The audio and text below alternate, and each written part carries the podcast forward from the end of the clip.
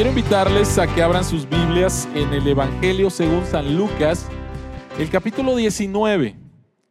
Evangelio según San Lucas, el capítulo 19, versículos 28 al 44. El día de hoy es Domingo de Ramos. Eh, desde la semana pasada empezamos un poco a hablar acerca del contexto en Lucas capítulo 19. Entonces la palabra del Señor en Lucas capítulo 19, versículos 28 al 44, este mensaje se llama la entrada del rey. Esta es la palabra de Dios. Dicho esto, Jesús siguió adelante subiendo hacia Jerusalén. Cuando se acercó a Betfagé y a Betania junto al monte llamado de los olivos, envió a dos de sus discípulos con este encargo, vayan a la aldea que está enfrente y al entrar en ella encontrarán atado un burrito en el que nadie se ha montado. Desátenlo y tráiganlo acá. Y si alguien les pregunta por qué lo desatan, díganle, el Señor lo necesita. Fueron y lo encontraron tal como Él les había dicho. Cuando estaban desatando el burrito, los dueños les preguntaron, ¿por qué desatan el burrito? El Señor lo necesita, contestaron. Se lo llevaron pues a Jesús, luego pusieron sus mantos encima del burrito y ayudaron a Jesús a montarse a medida que avanzaba la gente, tendían sus mantos sobre el camino. Al acercarse a él a la bajada del monte de los olivos, todos los discípulos se entusiasmaron y comenzaron a alabar a Dios por tantos milagros que habían visto. Gritaban, bendito el rey que viene en el nombre del Señor, paz en el cielo y gloria en las alturas. Algunos de los fariseos que estaban entre la gente le reclamaron a Jesús, Maestro, reprende a tus discípulos. Pero él les respondió, les aseguro que si ellos se callan, gritarán las piedras. Cuando se acercaban a Jerusalén, Jesús vio la ciudad y lloró por ella. Dijo, como quisiera que hoy supieras lo que te puede traer paz. Pero eso ahora está oculto a tus ojos. Te sobrevendrán días en que tus enemigos levantarán un muro y te rodearán y te encerrarán por todos lados. Te derribarán a ti y a tus hijos dentro de tus murallas. No dejarán ni una piedra sobre otra, porque no reconociste el tiempo en que Dios vino a salvarte. Oremos. Padre que estás en los cielos, al abrir tu palabra sobre el hecho histórico de la entrada triunfal, rogamos que abras nuestros ojos para ver las maravillas que hay en tu palabra y que tu Espíritu Santo nos pueda guiar a la verdad de tu Evangelio. Creamos y seamos transformados en el poder del Evangelio. En Jesucristo oramos. Amén. Si estás en una empresa y de repente hay un evento social o deportivo y asiste tu jefe o el jefe del jefe, ¿no? Entonces están, están todos ahí reunidos, no es día de trabajo, están con ropa deportiva y van a jugar fútbol. ¿Cómo te relacionarías con tu jefe? A lo mejor dirías, aquí es cuando me voy a desquitar, ¿no? Porque estamos jugando fútbol, ¿no? Entonces no vas a decir, ah, pásale jefe, toma el balón. No le vas a decir eso, o sea, están, a lo mejor ni le dirías jefe, le, le hablarías de tú, ¿no? ¿Cómo te relacionarías con alguien de autoridad en un evento meramente social o deportivo? ¿Le seguirías llamando jefe? O sea, ¿lo tratarías con respeto? A lo mejor uno de ellos, si te escucha decir que le dices jefe, le dices, no, llámame Armando, llámame Pedro. O sea, aquí todos somos iguales, ¿no? Ah, perfecto. ¿Cómo te relacionas con gente de autoridad en otros contextos? La entrada triunfal de Jesús a Jerusalén nos lleva a preguntarnos, cómo nos, cómo nos relacionamos con Jesús como rey. ¿Cómo te relacionas con Jesús? Para muchas personas, algunas no creyentes, Jesucristo simplemente es, ah, si acaso, un personaje histórico. Qué bueno que murió en Semana Santa porque nos dan vacaciones, ¿no?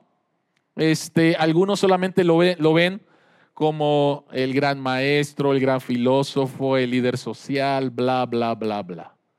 ¿Cómo te relacionas con Jesucristo como rey? Porque Él entró a Jerusalén y fue reconocido y fue recibido como rey. La pregunta que queremos contestar en esta mañana es, ¿por qué es importante relacionarte y responder a Jesús como rey. El problema que tenemos es que no entendemos lo que verdaderamente significa un rey. Tenemos frases como, ah, que él se cree rey. Tenemos canciones como el rey, ¿no? Yo sé bien que estoy afuera, bla, bla, bla. Pero realmente no sabemos, no entendemos lo que implica la palabra rey.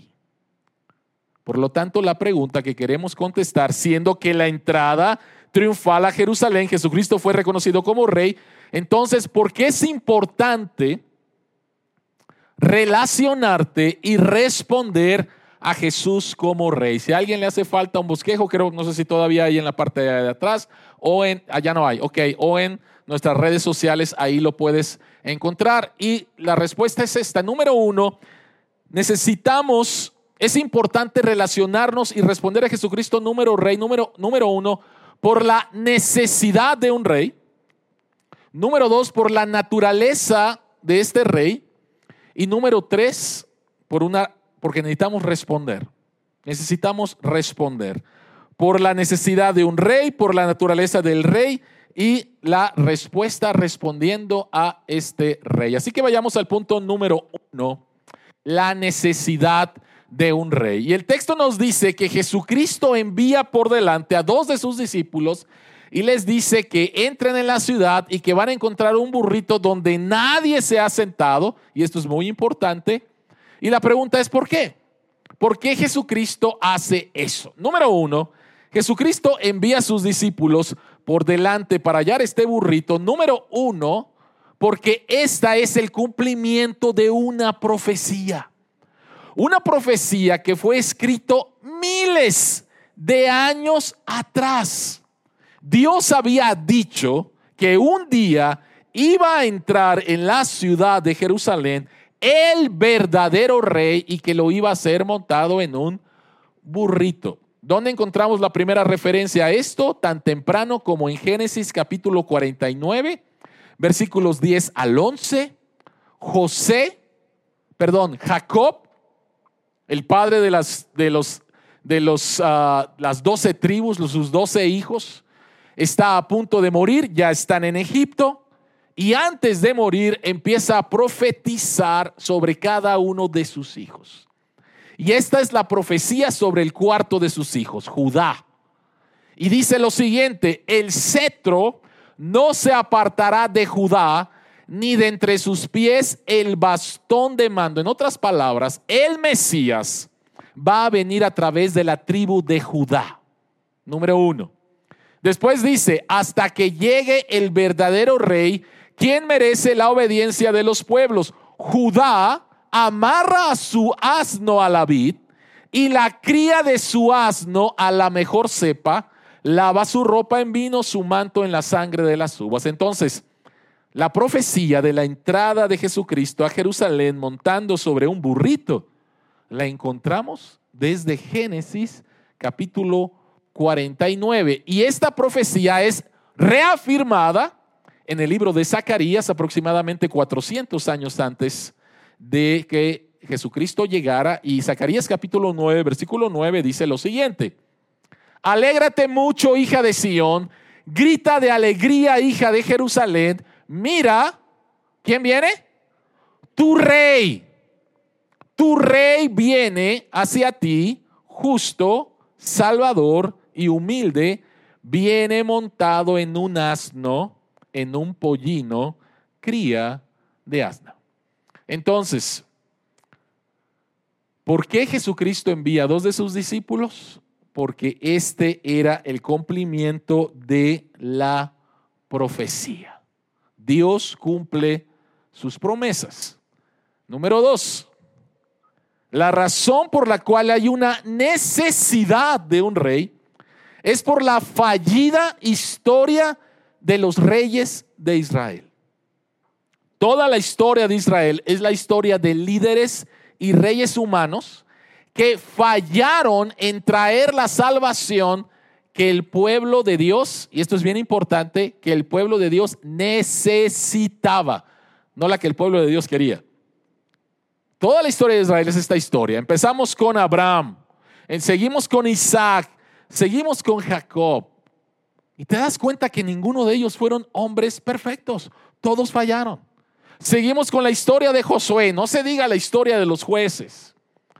Y después entramos a la historia de la monarquía de Israel, siendo los primeros tres reyes Saúl, quien se suicidó al final, David, quien falla tremendamente, Salomón, no se diga, quien es, quien es quien llena Jerusalén con idolatría, con ídolos por todos lados.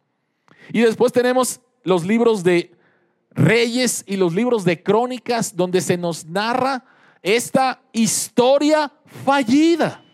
Encontramos, sí, buenos reyes.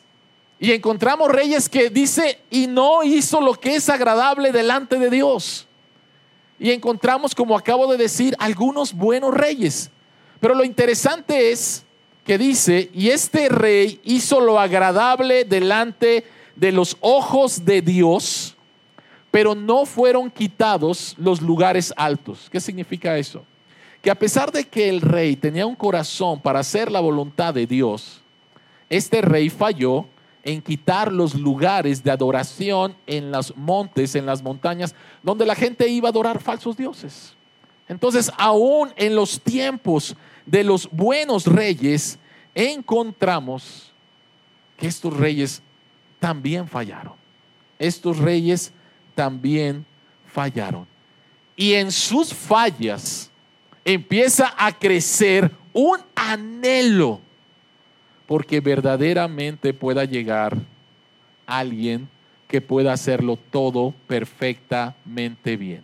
Los dos más grandes reyes, David, y fracasó rotundamente. Salomón, y fracasó rotundamente. Entonces, toda esta historia es ¿Cuándo va a venir el verdadero rey? ¿Cuándo va a venir el, verdadero rey? Y esto nos lleva entonces a que todos nosotros tenemos la necesidad de ser guiados. Todos tenemos una grande necesidad y un anhelo de ser guiados. Y posiblemente ahorita digas, no, no, no, espérame, es todo lo contrario. Lo que yo quiero es guiar. No quiero ser guiado. Yo lo que quiero es guiar, pero déjame explicarte de lo que estoy hablando y de lo que digo cuando estoy diciendo que todos tenemos una grande necesidad y anhelo de ser guiados. El ejemplo, creo, más, más simple, más sencillo, es lo que pasa en nuestro país cada seis años. Lo que va a pasar en el 24. ¿Qué va a pasar en el 24? Vamos a elegir nuevamente un presidente, ¿no?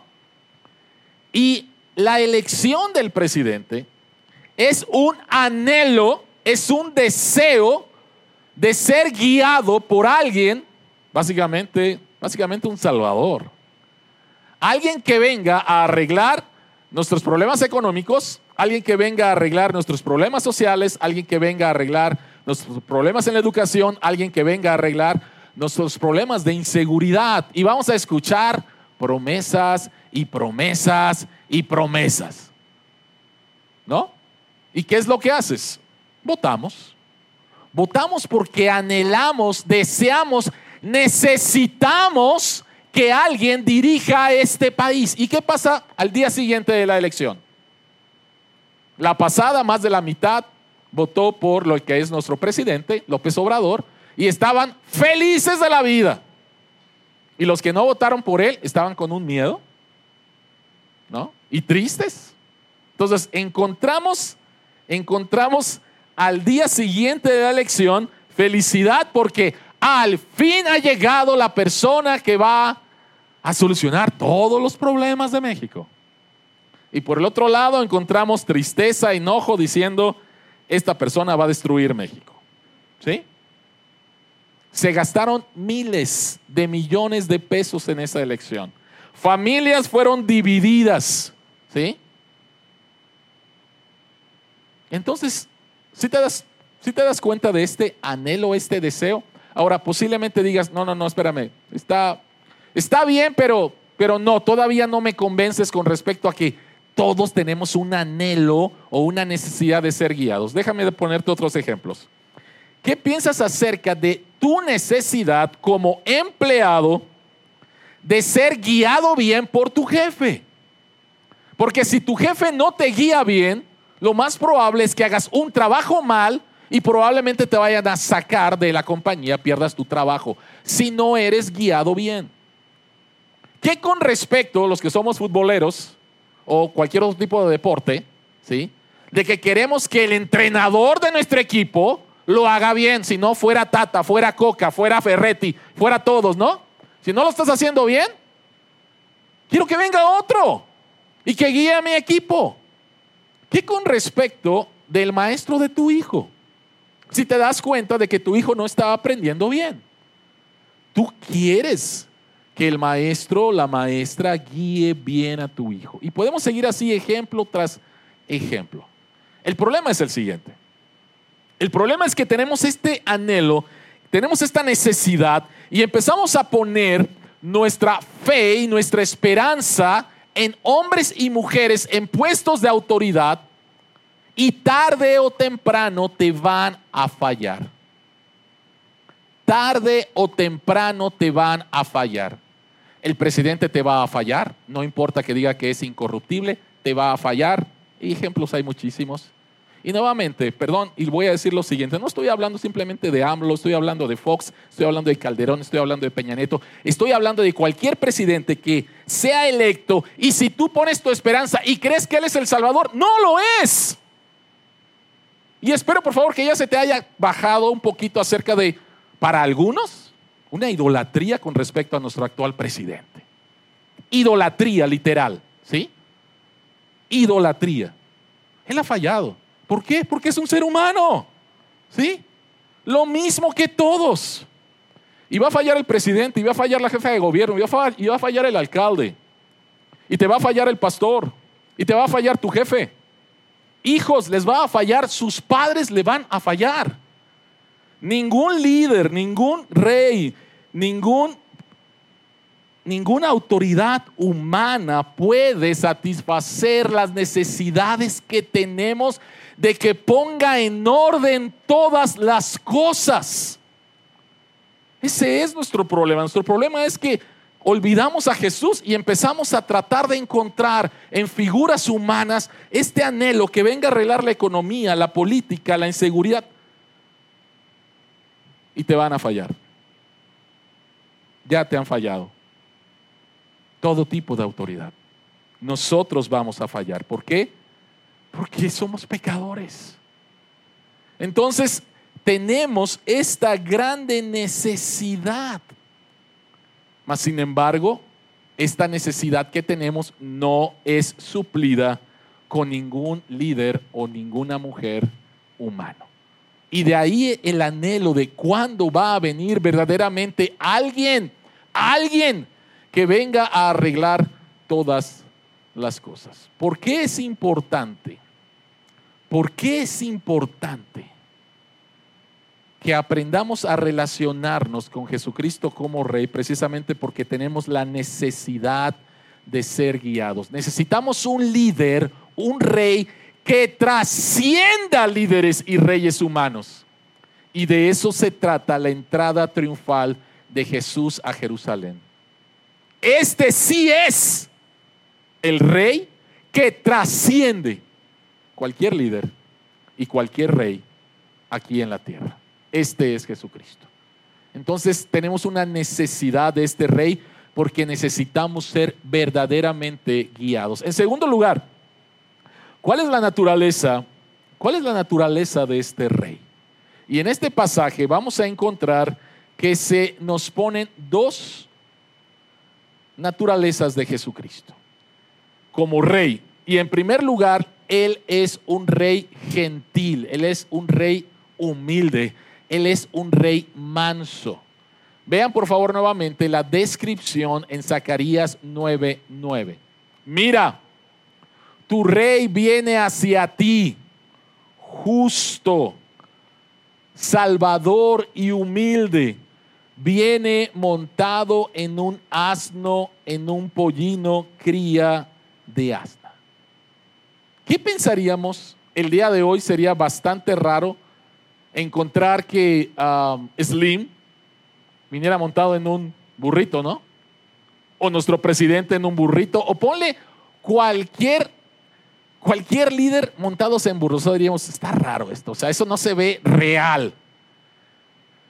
Pero en ese tiempo no era algo fuera de lo común, era algo común. Y sin embargo, lo común es ver a Jesucristo entrando en un burrito y que la gente lo reconoce como rey, pero no viene rodeado con un ejército y no viene rodeado con armas, no viene en un caballo, ¿sí? Todo lo que rodea la entrada triunfal tiene el toque, tiene el aroma de humildad. Incluso nuevamente, el animal en el cual entra, que ni siquiera era de él. Entonces, lo que encontramos aquí, en primer lugar, es a un rey diferente.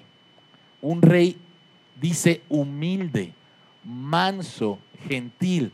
Déjenme darles otra descripción del, que, que, da de Jesús como rey el profeta Isaías. Vean por favor Isaías 42, 3 no acabará de romper la caña quebrada, ni apagará la mecha que apenas arde. Por favor, vean esta imagen. Quiero que vean la imagen.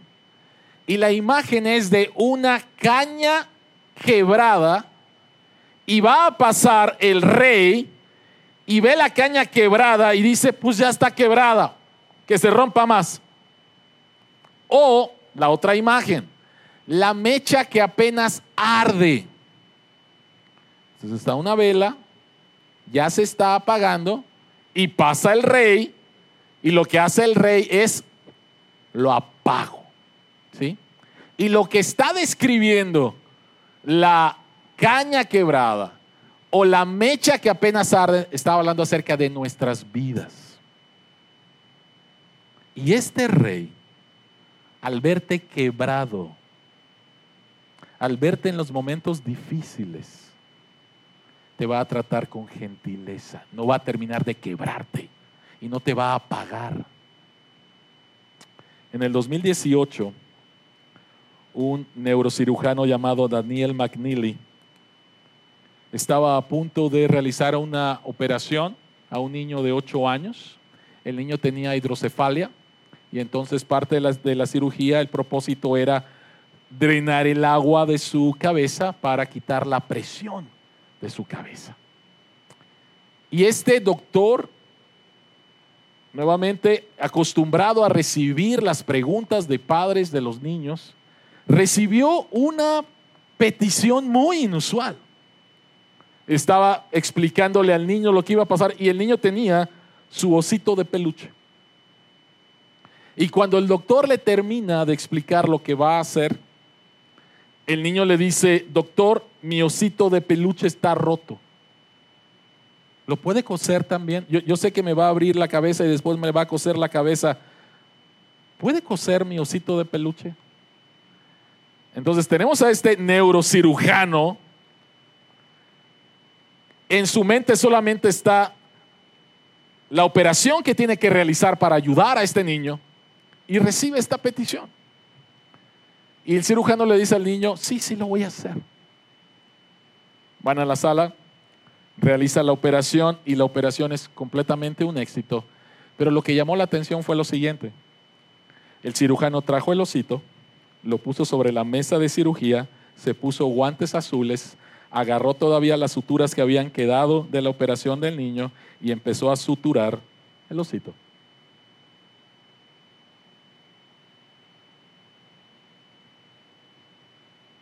Este experto, que no tenía por qué haber hecho eso, que pudo haberle dicho al niño, me interesas tu punto, se acabó, que pudo haberle dicho a una enfermera, por favor hazlo, entrégueselo al niño. Este doctor se mostró muy interesado y se mostró de una manera muy gentil y hace lo que el niño le pidió. Y hay unas fotos por ahí donde está el doctor ahí en la sala cosiendo este osito. Nuestro rey, nuestro rey dice que no acabará de romper la caña quebrada. Tú y yo estamos rotos. Tú y yo pasamos por situaciones difíciles. Y cuando nos acercamos a Jesús a decirle, Señor, ayúdame, no aguanto más, Él nos dice, ¿no? Que se rompa ya. No, no acabará de romper la caña quebrada, no apagará la mecha que apenas arde. Señor, apenas me puedo sostener. Y nuestro rey es un rey gentil, es un rey humilde, es un rey manso, es un rey que nos entiende, entiende nuestras debilidades. Esa es la primera característica de su naturaleza. Él es un rey gentil. Pero número dos, número dos, Él es un rey poderoso. Él es un rey poderoso. La entrada fue en humildad, pero fue la entrada de un rey. Y no hay duda de eso por la respuesta de la gente. La gente sabía que cuando el rey Salomón fue anunciado como rey, Salomón fue paseado por toda la ciudad en un burrito. Y la gente nuevamente entendió de qué se trataba esta entrada y empiezan a reconocerlo como rey. En el libro de Crónicas encontramos un rey de Israel que cuando es anunciado como rey, sus, sus, sus compañeros se quitan eh, sus mantos y los ponen en el, en el camino. O sea, todo, todo apuntaba a que Jesucristo, Jesucristo verdaderamente es reconocido como un rey. Y los cantos que cantaron eran versiones del Antiguo Testamento anunciando nuevamente la llegada de este rey, como el Salmo 118, versículo 26. Bendito el que viene en el nombre del Señor. Desde la casa del Señor los bendecimos. ¿Qué dice? El rey ha llegado. El rey ha llegado. Ahora, algunas personas piensan que Jesucristo fue víctima de los judíos, de los romanos, de las circunstancias, pobrecito Jesús. La víctima y el día viernes ahí vamos a encontrar a la víctima, el pobrecito Jesús. Bueno, si Jesucristo es rey y Él es el todopoderoso, Jesucristo tenía el control de todo lo que estaba pasando durante la Semana Santa. Y una de las cosas en las cuales Jesucristo tenía el control era con respecto a su propia muerte.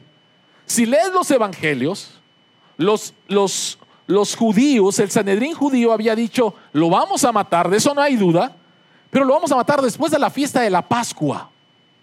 Ellos tenían sus planes ellos pensaban que tenían el control. Cuando Jesucristo entra en Jerusalén y es proclamado rey, lo que Jesucristo hace es cambiar los tiempos. Cambiar los tiempos y decirles a, los líderes aquí estoy y yo tengo el control de la situación. Y otro pasaje que nos muestra esto es el siguiente, Juan capítulo 19, versículos 10 al 11. Jesucristo ya fue tomado, juzgado, escupido, golpeado, lacerado y está ante Poncio Pilato. Y entonces Pilato le dice, ¿te niegas a hablarme? ¿No te das cuenta de que tengo poder para ponerte en libertad o para mandar que te crucifiquen. Y vean lo que dice Jesús. Jesucristo le dice, no tendrías ningún poder sobre mí si no se te hubiese dado desde, desde arriba. Si no se te hubiese dado desde arriba. En otras palabras, tú no estás en control, yo estoy en control. ¿Cuáles son las dos naturalezas que surgen de la entrada triunfal de Jesús? Poder y humildad. Qué extraña mezcla. Poder y humildad. Pero sabes que es algo que anhelamos. Es algo que anhelamos desde chicos. ¿A qué me refiero? Todos nosotros deseamos un papá que además de proveer, fuera papá protector. Fuera un papá poderoso en el sentido de papá me va a proteger, si está papá no va a pasar nada. Y al mismo tiempo, que cuando papá lidiara con nosotros, porque la regamos, papá fuera gentil y no fuera un ogro que se desquitara. ¿Me estoy dando a entender? Esta mezcla de poder y gentileza es algo que anhelamos desde niños. Quiero a alguien así. Quiero a alguien que sea todopoderoso y que pueda ponerme detrás de él y saber que estoy seguro. No va a pasar nada. Y al mismo tiempo que cuando fallo, me trate con gentileza y no desquite su frustración sobre mí. Es lo mismo que anhelamos con respecto a autoridades. Quiero una autoridad, quiero un policía que realmente pueda lidiar con los problemas en mi colonia, que realmente pueda sacar, que, que, pueda caminar con tranquilidad en la noche sabiendo que ahí está el policía y no tenerle miedo al policía, ¿no? Autoridad, poder pero al mismo tiempo un policía que si, mi hijo se perdiera, el policía lo encontrara y lo trajera a casa cargándolo. Poder y humildad. Y esto es lo que vemos en Jesús. Y esto es lo que se potencializa en la cruz. En su poder, Jesucristo va a la cruz no es víctima, Él pone su vida y va a la cruz para recibir el castigo que tú y yo merecíamos. En su poder puso fin al pecado en nuestra vida y en su, y en su gentileza lo hizo sin destruirte. ¿Has pensado en eso? Si yo me presentara delante de Dios ¿Qué es lo que voy a recibir? Voy a recibir lo que justamente merezco. Y es su ira. Y voy a ser destruido. Y lo que Jesucristo es, es, hace es que Él va a la cruz como mi sustituto. Y el pecado nuevamente es vencido. Pero yo no soy destruido. El que es destruido es, es Jesús. El que fue desechado es Jesús. Otro ejemplo. ¿Recuerdas cómo Jesús sanaba? Lo hizo de muchas formas. Algunas veces lo hizo a distancia. Pero la principal forma en la cual Jesucristo sanaba era tocando. Y siempre me impacta la historia de Jesús y el leproso. Un leproso era alguien que no era tocado. Y me pregunto en esa historia cuántos años tenía este leproso sin ser tocado, sin sentirse humano. Y cuando este leproso se acerca a Jesús y le dice, Señor, si quieres, puedes sanarme. Jesucristo no simplemente le dijo, te sano. El texto dice que Jesucristo lo tocó. Y no me puedo imaginar el sentimiento de este hombre al sentirse nuevamente tocado. Y Jesucristo le dice, sí quiero, sé sano, pero lo toca. Y el tocar a alguien es, un, es, es una señal de intimidad. es una señal de importancia. Y eso es lo que hace Jesús. Nuestro rey es un rey poderoso. Él es el todopoderoso rey. Y al mismo tiempo es el rey gentil. Es el rey amable. Es el rey humilde. Que no te destruyó para salvarte.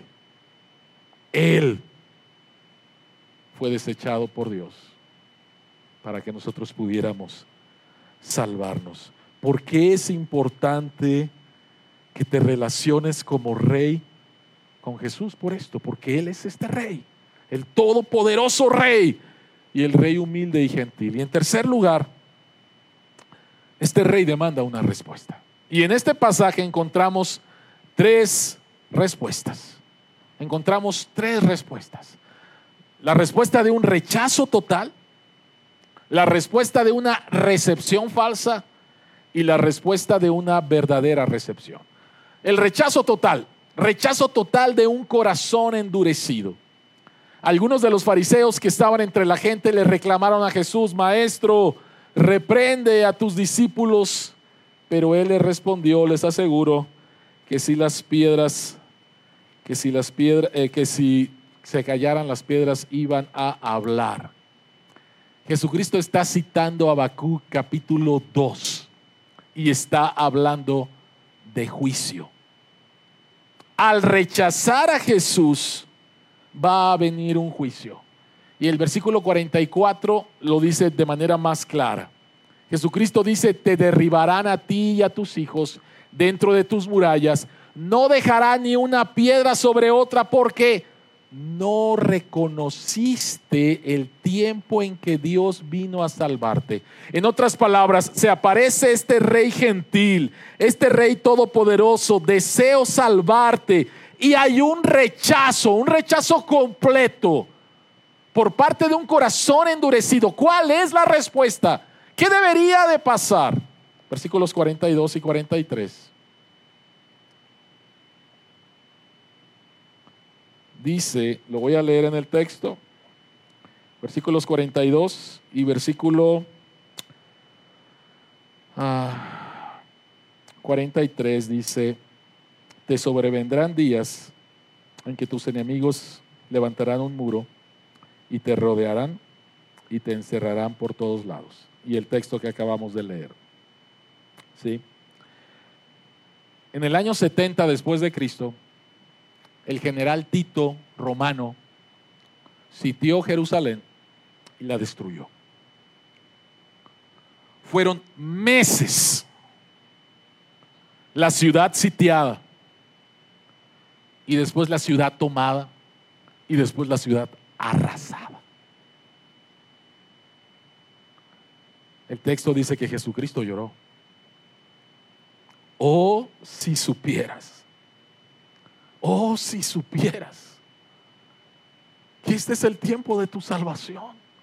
Mas sin embargo tú rechazaste. Y alguien más pudiera empezar a decir, ¿cómo es posible que este Dios gentil traiga este juicio?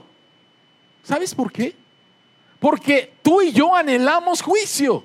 ¿A qué me refiero con eso? Tú y yo tenemos un anhelo que verdaderamente se haga justicia. ¿Qué acaba de pasar en México? ¿Viste las imágenes? de los migrantes encerrados? ¿Viste las imágenes de los hombres que se pasaban? Y se pasaban. Y la gente, ¿lo viste? ¿Y qué dijiste? Ah, no es nada. O dentro de ti empezó a surgir una indignación y diciendo quiero justicia. Y no se diga después de las respuestas, ¿no? todos tenemos un anhelo de verdadera justicia. Y esto es lo que Dios hace. El juicio de Dios es su compromiso de quitar el pecado y la maldad que no pertenece a su mundo. Vivimos en un mundo contaminado por el pecado. Génesis 1 y 2. Este es el mundo que Dios creó. Génesis 3 El mundo fue contaminado por la entrada del pecado porque el hombre creyó que podía vivir una vida de significado, propósito, libertad y felicidad aparte de Dios. Y entonces entra la maldad. Pero tú y yo tenemos este anhelo de justicia. El juicio de Dios es su compromiso de quitar el pecado y la maldad que no pertenece a este mundo. Y entonces tenemos a estas personas, los fariseos y los líderes religiosos, rechazando a Jesús. Y en su rechazo a Jesús, ellos van a ser desechados. Si tú deseas justicia aparte de Jesús, tú vas a ser desechado, tú vas a ser condenado por tus injusticias. Todos queremos justicia menos, menos en mi vida, ¿verdad? Sí, que haya justicia, pero no se metan conmigo. ¿Sí? Pero si tú demandas justicia aparte de Dios, tú vas a ser condenado. Porque tu anhelo de que desaparezca la injusticia significa tu anhelo de que tú seas desaparecido. Porque tú eres injusto, porque yo soy injusto. Qué bendición saber que Dios lidió en la cruz con nuestras injusticias. Y que en Jesucristo estoy seguro ¿Quieres aparte de Jesús? Adelante. Vas a ser condenado por toda la eternidad, justamente. Entonces, la primera respuesta ante la entrada triunfal de Jesucristo fue de un rechazo de un corazón endurecido. Pero encontramos otra respuesta, y es la recepción falsa de un corazón egoísta. ¿A qué nos referimos? Vean, por favor. Al acercarse a él a la bajada del monte de los olivos, todos los discípulos se entusiasmaron, comenzaron a alabar a Dios por los milagros y gritaban, bendito el que viene en el nombre del Señor, paz en el cielo y gloria en las alturas. Pero ¿qué pasó con esta multitud? ¿Qué pasó con esta multitud? Lo que pasó con esta multitud fue que unos días después estaban gritando, ¿qué? crucifíquenle, crucifíquenle. ¿Por qué? ¿Por qué? este rechazo es, es mucho más sutil. ¿Por qué? Porque dijeron cosas verdaderas, recibieron a Jesucristo como rey, citaron los salmos, aclamaron a Jesucristo. Entonces, pero es falso, es falso. ¿Por qué es falso? porque el rey que ellos estaban esperando era un rey de tipo político. Era un rey que iba a servir a mis intereses.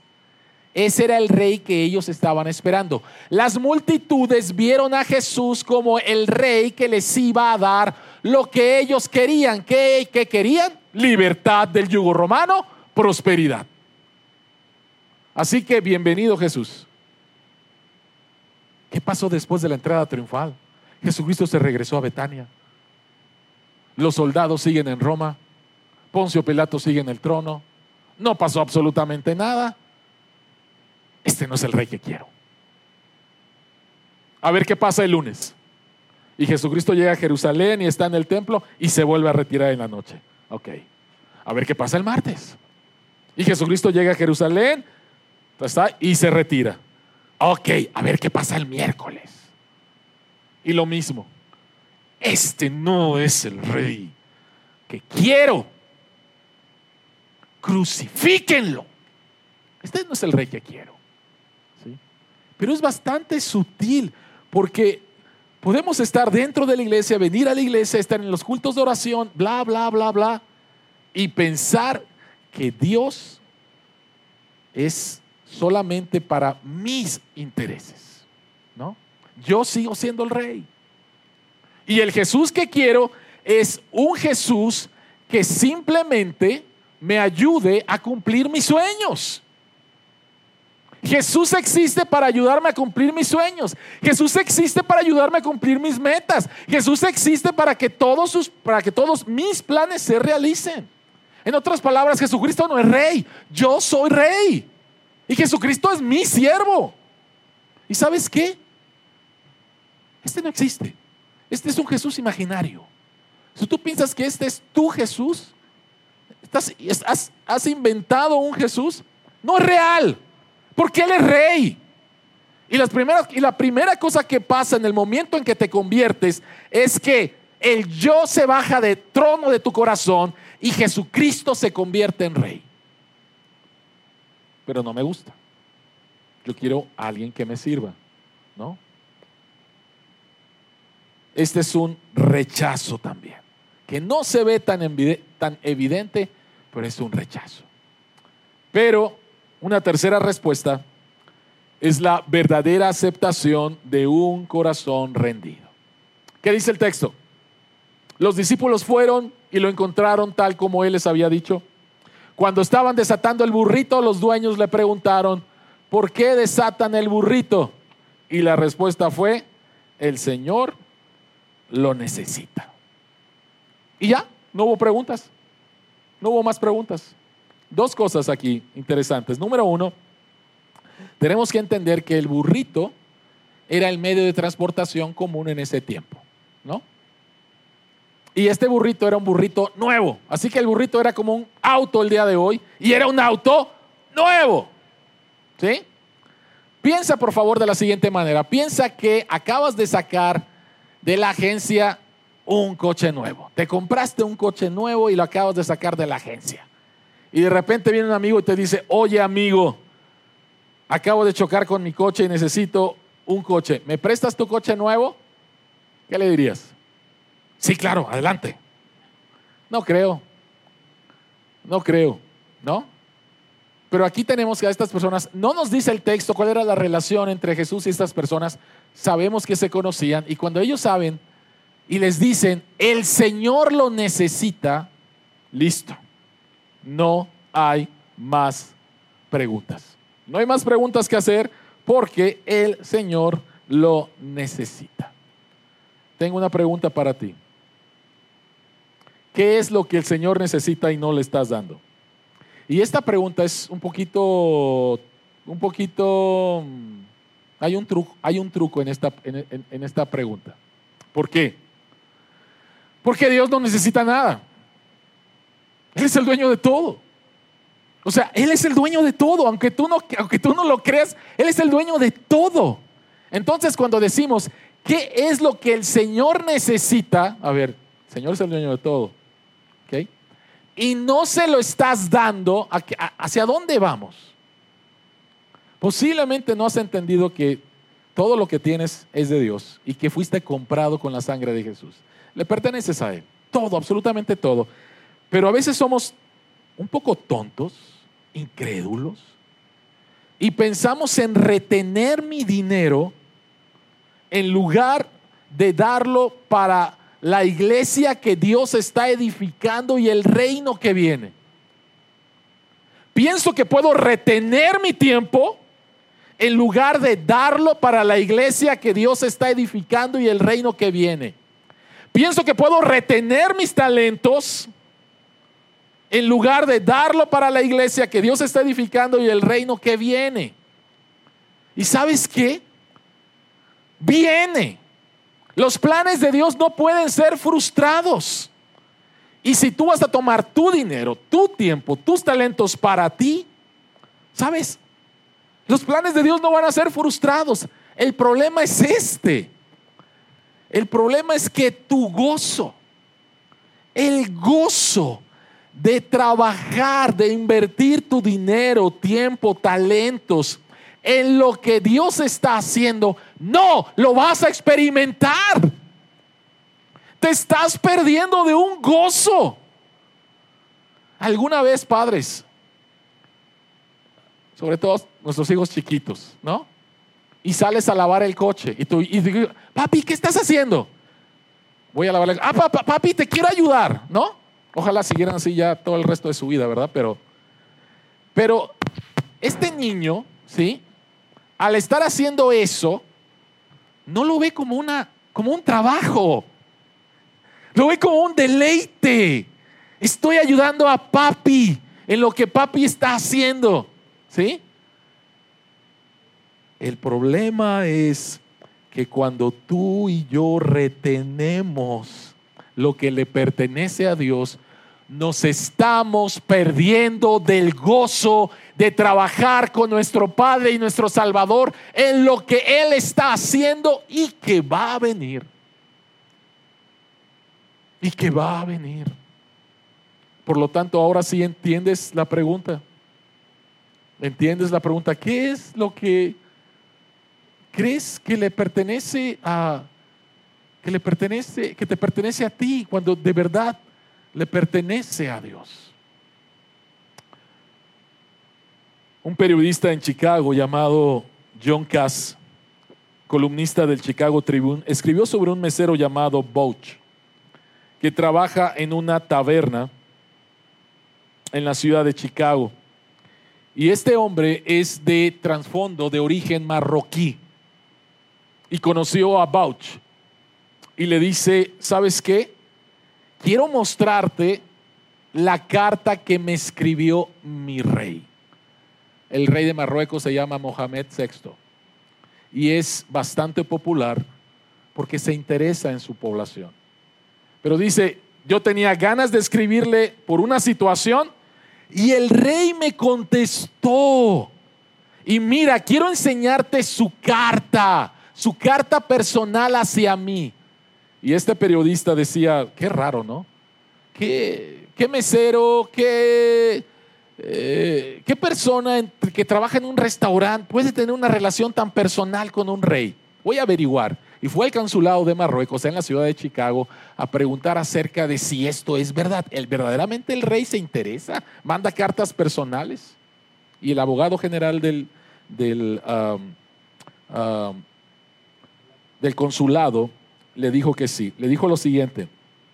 Dice, no es inusual que el rey escriba cartas personales a sus súbditos en el extranjero Sucede mucho, dijo el funcionario, porque el rey ama a sus súbditos.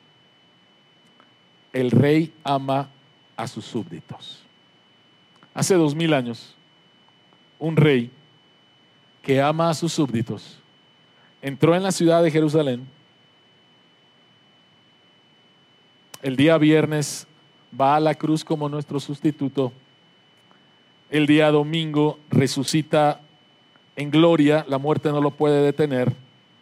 Después de 40 días asciende a los cielos y después nos envía sus cartas de amor.